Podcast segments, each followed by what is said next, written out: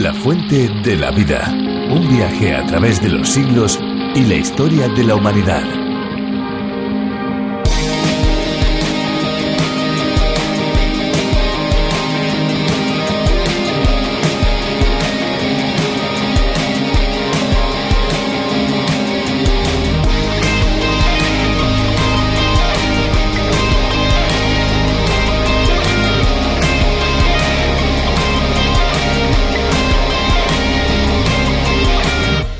Animal nos regala grandes e interesantes lecciones. En esta ocasión nos vamos hasta el mundo de las hormigas. Sí, lo han escuchado bien, porque hay una variedad de estos animalillos que pueden hacer crecer su vientre hasta un centímetro para almacenar una mezcla de agua y azúcar. Dicha mezcla es un néctar especial que les sirve de alimento, por eso cuando les falta agua, el resto de las hormigas recurren a sus compañeras para tomar este líquido vital. Hola amigos, ¿qué tal? Soy Esperanza Suárez. Bienvenidos un día más a la Fuente de la Vida. Muchísimas gracias por compartir con nosotros este tiempo de radio. Y aquí a mi lado, como siempre, se encuentra Fernando Díaz Sarmiento. ¿Qué tal, Fernando? ¿Qué tal, Esperanza? Aquí estamos y bienvenidos amigos eh, a otro programa de la Fuente de la Vida, este fascinante viaje radiofónico en el que juntos estamos recorriendo toda la Biblia en cinco años y por cierto les damos gracias por su complicidad, por estar ahí a nuestro lado tantos días ya.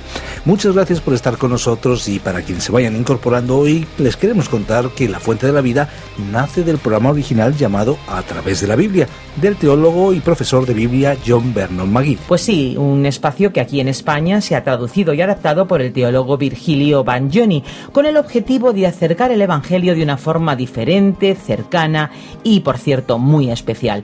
Y como creemos en el contacto cercano con todos nuestros amigos y oyentes, pues eh, queremos compartir, por ejemplo, la carta que nos ha escrito un oyente desde Asturias. Nos escribe para contarnos que simplemente por casualidad sintonizó la fuente de la vida y que le está gustando muchísimo nuestro espacio. Nos confesó que tenía dudas sobre su relación con Dios y que le gustaría encontrar a Cristo. Muchas gracias eh, por su carta. Ese es el objetivo de este programa, que podamos encontrar a Cristo. En la fuente de la vida queremos compartir con usted inquietudes o dudas para que juntos eh, las podamos resolver. Nosotros creemos en Jesucristo cuando nos dijo que el que tiene sed venga y el que quiera tome del agua de la vida gratuitamente, porque el que beba del agua que yo le daré, dijo Jesús, no tendrá sed jamás, sino que el agua que yo le daré, dijo Jesucristo, se convertirá en él, en esa persona, en cualquiera de nosotros amigos, en una fuente de agua que brota para vida eterna. Ahora ya amigos, acompáñennos durante estos próximos 30 minutos en este viaje fascinante a través del mundo de la Biblia, con curiosidades, música y sobre todo precisamente eso, con palabra bíblica. Nos vamos ya a la canción elegida para hoy. Vamos allá. He visto el poder y orgullo, vanidad. In 1980, Sergeant Samuel Dove gave a coup Al otro lado, la impotencia al no tener. taking advantage of the armed soldiers. Y palacios sangre real. all the tribes and villages that they don't agree. Y chozas donde viven familias This brought thousands of dead. sin saber and the development of AIDS is almost irreparable.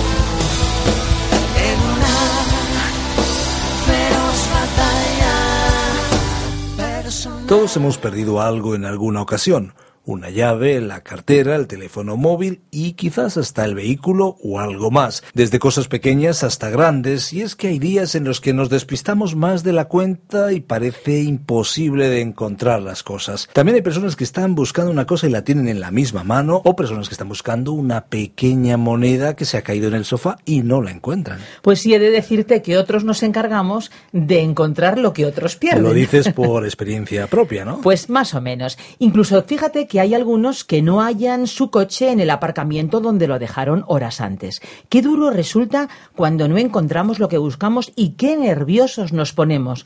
Pero qué alegría viene cuando después de buscar en todas partes aparece lo que hemos perdido y aparece en ese último lugar que ni pensábamos buscar. O incluso peor, algo que estábamos buscando está simplemente a primera vista. Estoy de acuerdo contigo, alegría, aunque después de cierta frustración, ¿no crees? Pues sí, también un poquito de ello. Ahora, hablando de buscar y encontrar, a Dios no hay que buscarle en lugares escondidos. Está ahí al alcance de una oración, aunque a veces parezca que no está. Solo hay que buscarle de todo corazón y así le podemos encontrar. Eso dice la Biblia, el libro de los libros. Nos vamos precisamente al capítulo 6 del segundo libro de Reyes, desde el primer versículo hasta el 25.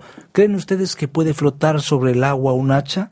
Pues hoy se lo vamos a contar con la ayuda de Virgilio Bagnoni y vamos juntos a escuchar la reflexión de hoy. ¿Te parece? Vamos allá. La fuente de la vida. Nuestro pasaje bíblico de hoy se encuentra en el segundo libro de los Reyes, capítulo 6, versículos 1 al 25. Continuamos hoy nuestro estudio del capítulo 6 de este segundo libro de los Reyes que apenas logramos comenzar en nuestro programa anterior. En realidad solamente hicimos una introducción y vimos que Eliseo fue un hombre destacado.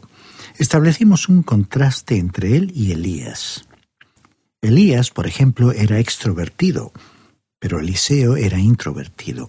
Mencionamos también que el ministerio de Elías era público y recordamos lo que sucedió en el Monte Carmelo, mientras que el ministerio de Eliseo era más bien privado, como lo vimos en su manera de tratar a Naamán, el general del ejército sirio. Elías hizo lo espectacular al hacer descender fuego y lluvia, pero Eliseo fue un individuo más bien de pocas palabras. Elías trató a príncipes, Eliseo, por su parte, trató a los hombres comunes y corrientes. Otra diferencia notable fue que Elías no había muerto, en cambio Eliseo sí moriría. Ahora leamos el versículo 1 de este capítulo 6 del segundo libro de los Reyes, que encabeza el relato del milagro del hacha. Los hijos de los profetas dijeron a Eliseo, Mira, el lugar en que vivimos contigo es estrecho para nosotros. Este episodio revela la popularidad de Eliseo. Eliseo enseñaba en un seminario teológico, es decir, en la escuela de los profetas. Ahora, la escuela crecía en número de alumnos y necesitaban un lugar más amplio. Y esto sin duda se debió a la presencia de Eliseo, y esto sin duda se debió a la presencia de Eliseo y a lo muy conocido que él era. Es que él era un gran profesor, Veamos ahora lo que hicieron y dijeron con el propósito de ampliar las instalaciones de la escuela. Leamos ahora el versículo 2 de este capítulo 6 del segundo libro de los Reyes. Vayamos ahora al Jordán, tomemos cada uno una viga y hagamos allí un lugar donde habitar. Id pues, respondió Eliseo. En contraste con la situación actual, los estudiantes de aquel tiempo construyeron su propia escuela y al querer salir a trabajar, Eliseo les estimuló a ir. Dice el versículo 3, Te rogamos que vengas con tus siervos, dijo uno. Iré, respondió él. Este fue un buen toque personal. Este detalle nos da una idea sobre el carácter humano de Eliseo. Nos revela cuán popular era entre los alumnos. Los estudiantes generalmente no desean la compañía de sus profesores más allá de los límites del campus. Pero ya vemos que aquí la relación era diferente. Y leemos en el versículo 4. Se fue pues con ellos y cuando llegaron al Jordán cortaron la madera. Y entonces sucedió un pequeño accidente que en otras circunstancias habría sido calificado como un incidente trivial. Dice el versículo 5. Pero aconteció que mientras uno derribaba un árbol se le cayó el hacha al agua y gritó diciendo, Ah, Señor mío, era prestada. Este incidente es interesante. Revela que Dios tiene interés en los pequeños eventos de nuestra vida. Cuando San Pablo escribió a los filipenses les aconsejó orar por todo, o sea que nada quedaba excluido del ámbito de la oración, frente a la cual no hay cosas insignificantes. La pérdida del hacha podría parecernos insignificante, pero para aquel pobre estudiante fue un gran problema. En los tiempos de Eliseo, un hacha era muy importante porque había escasez de cualquier herramienta de hierro e incluso de armas. De los tiempos de Saúl y Jonatán se nos dijo lo siguiente en el primer libro de Samuel, capítulo 13, versículo 22. Así aconteció que en el día de la batalla ninguno de los del pueblo que estaban con Saúl y Jonatán tenía en sus manos una espada o una lanza, excepto Saúl y Jonatán su hijo, que sí las tenían. O sea, que tenían dos espadas para todo un ejército. Así que podemos comprender que la pérdida de un hacha era muy importante para aquel joven, que por supuesto la había pedido prestada. Ahora, muchos comentaristas de la Biblia han destacado el descuido de aquel estudiante agravado por el hecho de que la herramienta utilizada era prestada. El hecho fue que Eliseo, siendo su profesor, no le dirigió ningún reproche. Creemos que Eliseo le absolvió de todas las acusaciones que le han lanzado. Evidentemente, siempre existía el peligro de que la cabeza de un hacha se desprendiese de su mango y sucedió con cierta frecuencia como para que Dios incluyera la posibilidad de este accidente en la ley de Moisés. Las instrucciones para las ciudades de refugio se encuentran en Deuteronomio capítulo 19 versículos 4 y 5. Este es el caso del homicida que podrá huir allí y salvar su vida. Aquel que hiera a su prójimo sin intención y sin haber tenido enemistad con él anteriormente. Como el que va con su prójimo al monte a cortar leña y al dar su mano el golpe con el hacha para cortar algún leño, se suelta el hierro del cabo y da contra su prójimo y éste muere. Aquel podrá huir a una de estas ciudades y salvar su vida. El estudiante implicado en este incidente reveló ser cuidadoso al estar cortando la madera en la dirección correcta, sin que hubiera nadie enfrente de él, de manera que cuando la cabeza del hacha se desprendió, cayó directamente al río. Y el hacha era prestada porque dada su condición nunca hubiera podido aquel hombre afrontar la compra de un hacha. Así que podemos imaginarnos su disgusto. Leamos a continuación el versículo 6. ¿Dónde cayó? Preguntó el varón de Dios. Él le mostró el lugar. Entonces Eliseo cortó un palo, lo echó allí e hizo flotar el hacha. Otro detalle a considerar es por qué Eliseo le preguntó dónde había caído el hacha. Seguramente lo hizo para poner en evidencia que el agua estaba embarrada, turbia, y el estudiante sabía exactamente dónde había caído, pero no podía verla como para poder recogerla. Si el agua hubiera estado clara, entonces él mismo podía haberla recuperado extendiendo su mano. Entonces algunos podrían haber alegado que Eliseo realmente no realizó un milagro, porque el hacha sumergida habría podido ser vista fácilmente. Ese fue entonces un verdadero milagro. No fue espectacular como otros, pero fue grande en su simplicidad. Se nos dice que Eliseo hizo flotar el hierro, lo cual fue contrario a todas las leyes físicas que se conocen un trozo de hierro que estuvo en el fondo de las aguas fangosas del río Jordán y que se haya levantado, restaurado al dueño, repuesto en el mango y hecho útil y funcional nuevamente, constituyó un milagro y contiene para nosotros hoy un gran mensaje espiritual. El ser humano se parece a la cabeza de un hacha. Se ha deslizado desprendiéndose del mango, ha caído, se encuentra en un estado de depravación.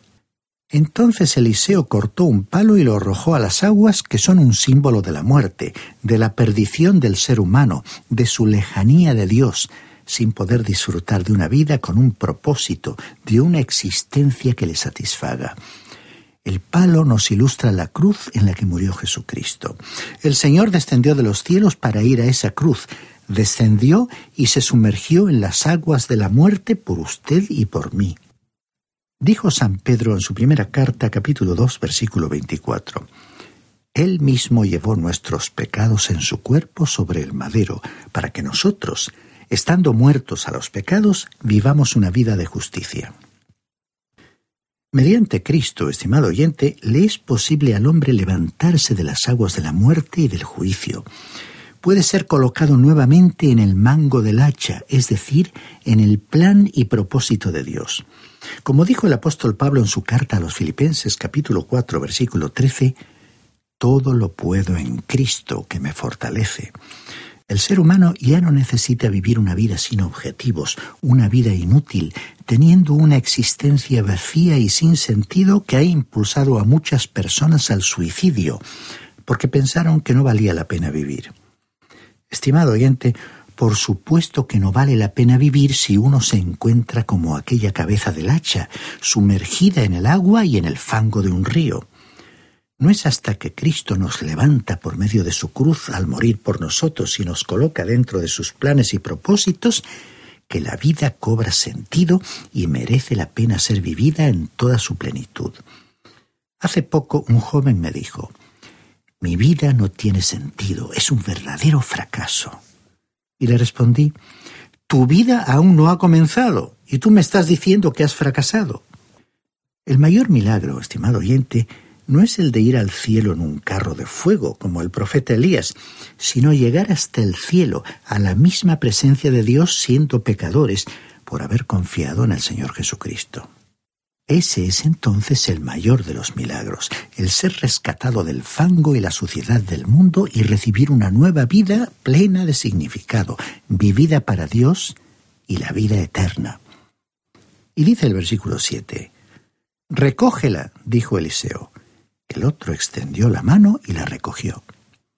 Y continuando con la aplicación espiritual, todo lo que hay que hacer es extender la mano de la fe, confiar en Él y apropiarse de esa vida, porque Jesucristo murió por usted y resucitó para poder levantarle y rescatarle a usted de esa condición.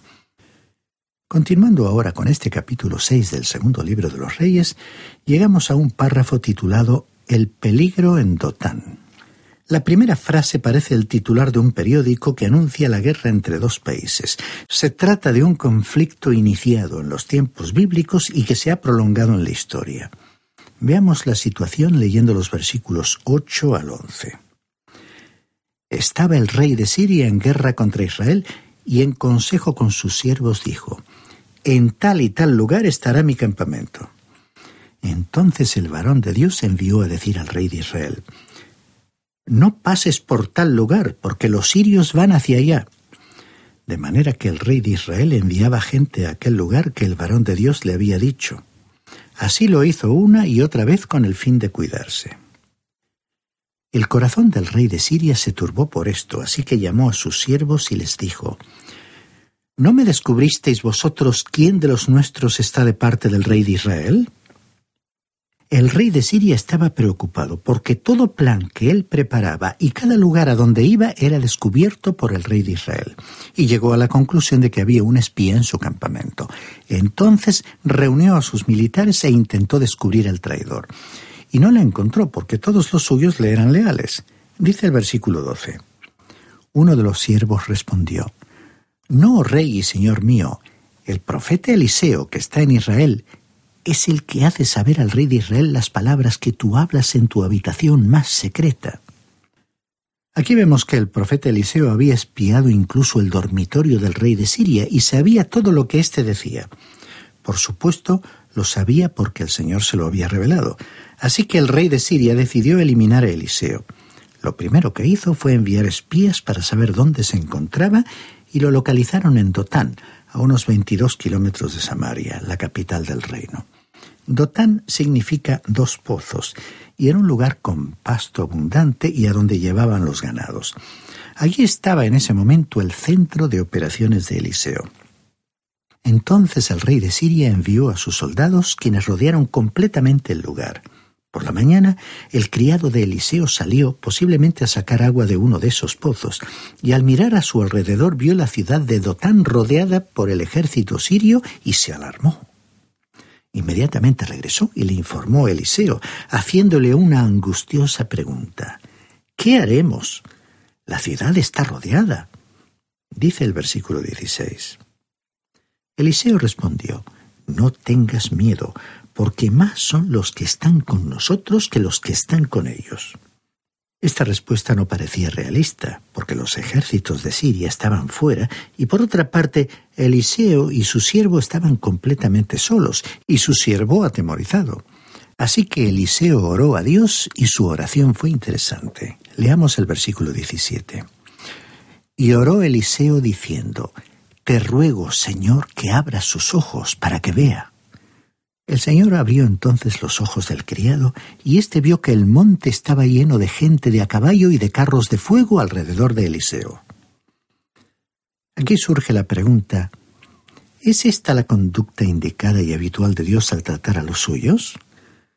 Por una parte oímos de cristianos que han sido especialmente protegidos por Dios en situaciones de peligro, y por otra, Sabemos de algunos que no han experimentado esa protección y han resultado víctimas de la persecución. Estos últimos han debido pensar que Dios no les estaba protegiendo. Volvamos a Dotán, donde creemos que se encuentra la respuesta. Dotán se encuentra mencionada en la Biblia solo dos veces y creemos que por una razón concreta. Otro hombre se había aproximado a aquel lugar. Era un joven de unos 17 años de edad. El peligro y el destino parecieron esperarle allí. En efecto, se acercaba como un animal indefenso y confiado a una trampa. Sus hermanos habían conspirado contra él y después de haber discutido el asunto, el más sabio de los hermanos recomendó venderle como esclavo. En aquel tiempo eso era peor que la muerte, era como vivir un verdadero infierno. Sin embargo, le estaba sucediendo a aquel joven de 17 años y se daba la circunstancia de que era un hombre de Dios. ¿Dónde estaban entonces los carros de fuego? Pues el hecho de que no estuvieran visibles no quiere decir que no estuvieran allí. Estaban allí. Podemos ver más evidencias de la protección de Dios en la vida de José que en la vida de Eliseo, aunque éste haya hecho milagros. Sin embargo, Dios nunca se le apareció a José, nunca realizó un milagro visible para él. Así que Dios utilizó aquel aparente desastre en su vida y más tarde, cerca del final de su vida, José pudo decirle a sus hermanos, como registró Génesis en el capítulo 50, versículo 20, Vosotros pensasteis hacerme mal, pero Dios lo encaminó a bien. O sea que en la situación de José cuando estuvo en Dotán, los carros de fuego estaban allí, solo que fueron utilizados de otra manera. En nuestra situación de hoy, aunque un creyente parezca vulnerable y desprotegido, las dificultades nunca podrán llegar hasta él sin pasar antes por el permiso de Dios y por la protección que rodea a los creyentes. Recordemos en el libro de Job, capítulo 1, versículo 10, que Satanás le dijo a Dios en cuanto a Job, ¿No le has rodeado de tu protección a él y a su casa y a todo lo que tiene? El trabajo de sus manos has bendecido y por eso sus bienes han aumentado sobre la tierra. Estimado oyente, Dios está con usted, Dios está a favor suyo. Si usted se encuentra en un apuro, en una dificultad, Dios ha permitido que viva esa situación. No sabemos por qué, pero Él permite que ciertas experiencias dolorosas lleguen a su vida para un fin determinado. El apóstol Pablo nos dijo en su carta a los Romanos capítulo 8, versículo 28. Y sabemos además que a los que aman a Dios, todas las cosas les ayudan a bien, esto es, a los que conforme a su propósito son llamados. De modo que en el incidente de Eliseo en Dotán, el siervo de Eliseo vio que había suficiente protección a su alrededor. Leamos ahora en el versículo 18 cómo los soldados sirios fueron cegados. Cuando los sirios descendían hacia él, oró Eliseo al Señor y dijo, te ruego que hieras con ceguera a esta gente. Y el Señor los hirió con ceguera conforme a la petición de Eliseo. Eliseo hizo aquí una cosa bastante extraña.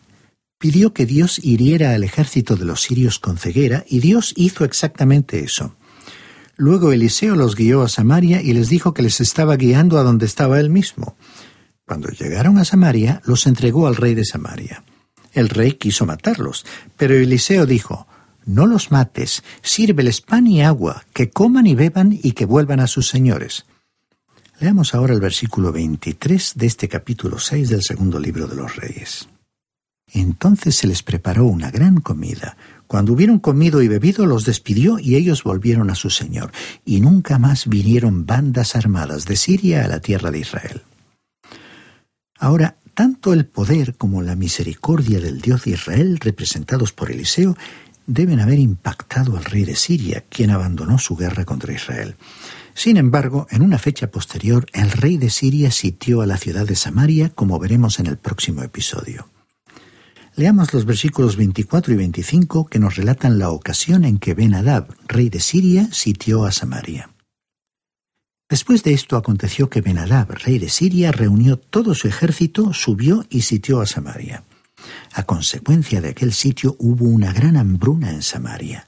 Tan duro era que la cabeza de un asno se vendía por ochenta monedas de plata y la cuarta parte de un litro de estiércol de palomas por cinco monedas de plata. El hambre llegó a ser tan severa que, como vemos, incluso la cabeza de un asno, que tiene muy poca carne y solo podría ser cocida para ser aprovechada como un caldo, alcanzó precios exorbitantes. Aquella sí que era realmente una situación de inflación. En este programa hemos visto en el primer episodio cómo Dios oyó la oración del profeta Eliseo en el milagro del hacha que flotó. Y ya vimos allí la aplicación espiritual, al comparar el hierro sumergido en el fango del río con la situación del ser humano alejado de Dios, y al ver cuál debiera ser la respuesta de todos aquellos cuyas vidas se parecen a la de aquel trozo de hierro perdido e inutilizado. En el segundo milagro pudimos ver cómo se hizo visible la protección de Dios alrededor de los suyos, cómo Dios controla nuestra vida, nos afecten o no las dificultades o peligros que nos rodean. La conclusión es que Dios oye, está atento al clamor de las personas. Cuando el Señor Jesucristo estaba en la tierra, ni el ruido de pisadas ni el tumulto de la multitud ahogaron el grito del ciego Bartimeo cuando clamó al Señor para recibir la vista. En otra ocasión, una mujer frágil y debilitada por su enfermedad, y abriéndose paso entre la multitud, se le acercó lo suficiente a Jesús como para tocarlo. Y él, aunque estaba oprimido por la multitud, dijo, ¿Quién ha tocado mis vestidos? Es decir, que Él permanece alerta ante nuestras necesidades, tanto materiales como espirituales. Estimado oyente, le rogamos que recuerde siempre que, aunque invisible, Él permanece muy cerca de cada uno de nosotros. Le recordamos las palabras del Salmo 34, versículo 6, en el que David, expresando la realidad de su propia experiencia, dijo, Este pobre clamó y le oyó el Señor y lo libró de todas sus angustias. Ya hemos llegado al final de nuestro programa, amigos. El programa de hoy. Nosotros volveremos el próximo día, ya saben, de lunes a viernes a esta misma hora. Y esperamos que la lección de hoy haya sido de ayuda para todos ustedes. Si desean más información o tienen preguntas o comentarios, por favor, no duden en ponerse en contacto con nosotros. ¿Cómo lo pueden hacer, Esperanza? Pues si desean ponerse en contacto con nosotros, pueden llamarnos al teléfono 91 422 05 24 91 422 05 24.